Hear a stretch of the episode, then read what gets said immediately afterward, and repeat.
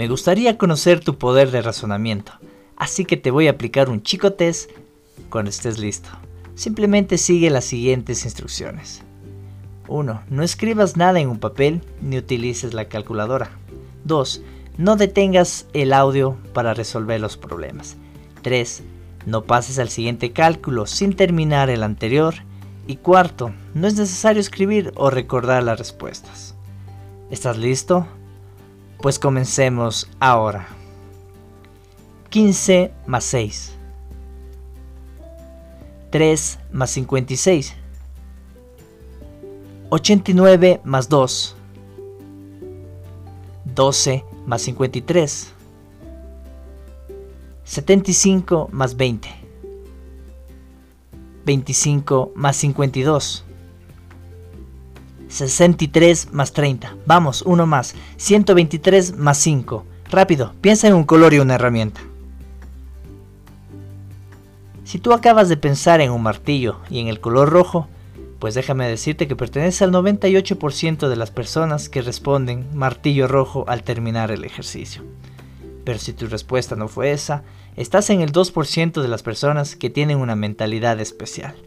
Es mucho más amplia y racional. Pregunta, ¿somos más inteligentes de lo que parecemos?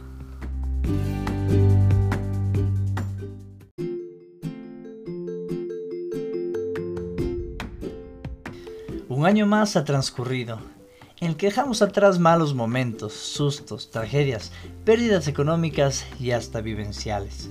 No sé si para todos, pero desde que el calendario marcó 10 de marzo de 2020 aproximadamente, el tiempo ha comenzado a transcurrir más rápido de lo normal, fecha en la que más de la mitad de los países del mundo tuvieron que parar sus labores y ponerle un alto a sus vidas para protegerse de una nueva adversidad totalmente desconocida para nuestra sociedad. A casi dos años de aquel suceso, podemos revivir por medio de recuerdos e historias personales de cómo hemos coexistido aquella situación a causa de la pandemia. Cada uno tendrá su diferente historia y será motivo de admiración o de lástima, de acuerdo a su resultado actual, ya sea de superación o hasta de desgracia. Es verdad que este virus ya es parte de nuestro diario vivir y es más sonado y pronunciado que el propio Jesús en estos tiempos en todo el mundo. A dos años de ya haberlo hecho parte de nuestro entorno, se puede interpretar como ha sido su paso a lo largo de este tiempo. Ver cómo negocios de décadas cayeron, sitios famosos y reconocidos se extinguieron, o espectáculos tradicionales y fiestas infaltables han desaparecido. Pero no para todos se ha vuelto un problema. Las grandes industrias y comercios se volvieron aún más grandes y las pequeñas ideas e innovadoras se volvieron realidad. Fue la mejor oportunidad para que las personas emprendan y aprendan a sobrevivir.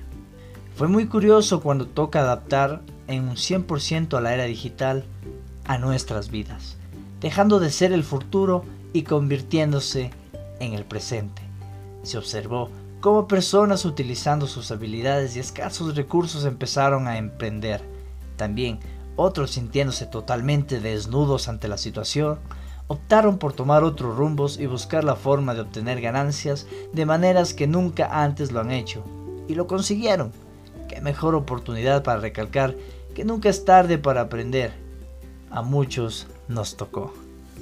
Para otros, los primeros días del encierro fue totalmente gratificante. No se habían tomado durante años ese descanso profundo que necesitaban y por primera vez en mucho tiempo empezaron a convivir en familia, aunque hayan habitado en la misma casa por décadas.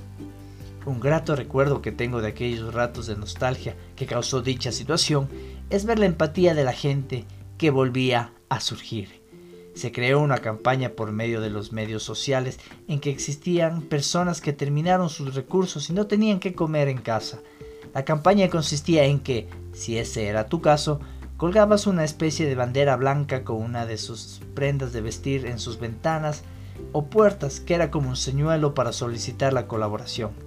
Me percaté que en algunos lugares lo hicieron y la ayuda anónima, por supuesto, no faltó.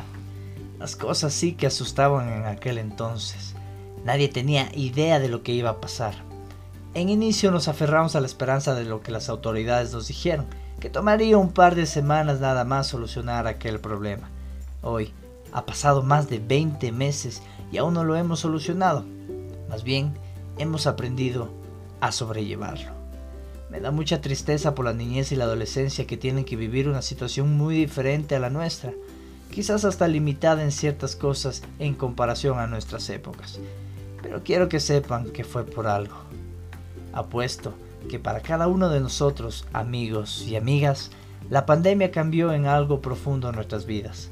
Nos quitó los miedos, nos abrió la mente, nos explotó las habilidades, nos ablandó el corazón. Sí, unos vivieron peor que otros, pero puesto que esas personas serán las más fuertes y las que más lejos lleguen por su aguante y perseverancia. Generalmente, algunas de las veces me dedico por medio de los podcasts a destacar las diferentes falencias que tenemos como seres humanos. Hoy, un capítulo diferente en el que me enfoco a hacer todo lo contrario, a valorar lo más hermoso que tenemos, claro, después de la vida, que es nuestra mente, aquella que nos hace jugarretas puercas en ciertas ocasiones o no nos quiere acolitar cuando queremos hacer algo divertido o estúpido, pero siempre está allí para sorprendernos. Somos seres tan perfectos que tenemos derecho a caernos, a lastimarnos, a deprimirnos, a botar la toalla y hasta pensar en dejarlo todo y abandonar. Sí, todos pasamos por eso pero una partecita de nuestra mente, ubicada en nuestro hemisferio derecho, no nos deja parar o rendirnos. Nos aprieta y nos impulsa a seguir luchando. Y si no funcionó algo de alguna forma, pues imagina otra y así sigue trabajando. Eso hacemos. Pensamos, planeamos y ejecutamos.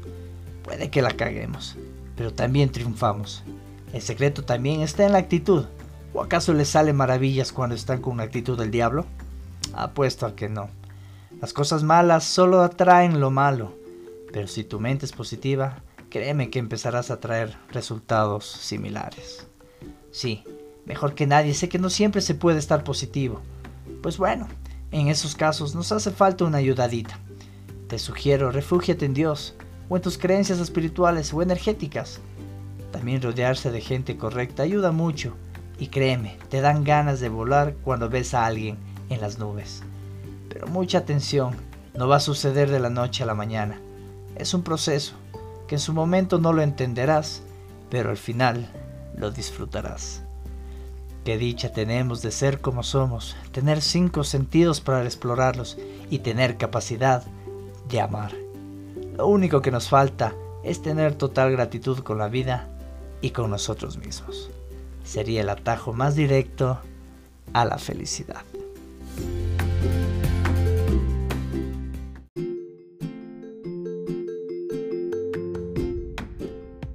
La mente humana es algo increíble y el saber que únicamente un pequeño porcentaje es el que usamos lo vuelve mucho más encantador.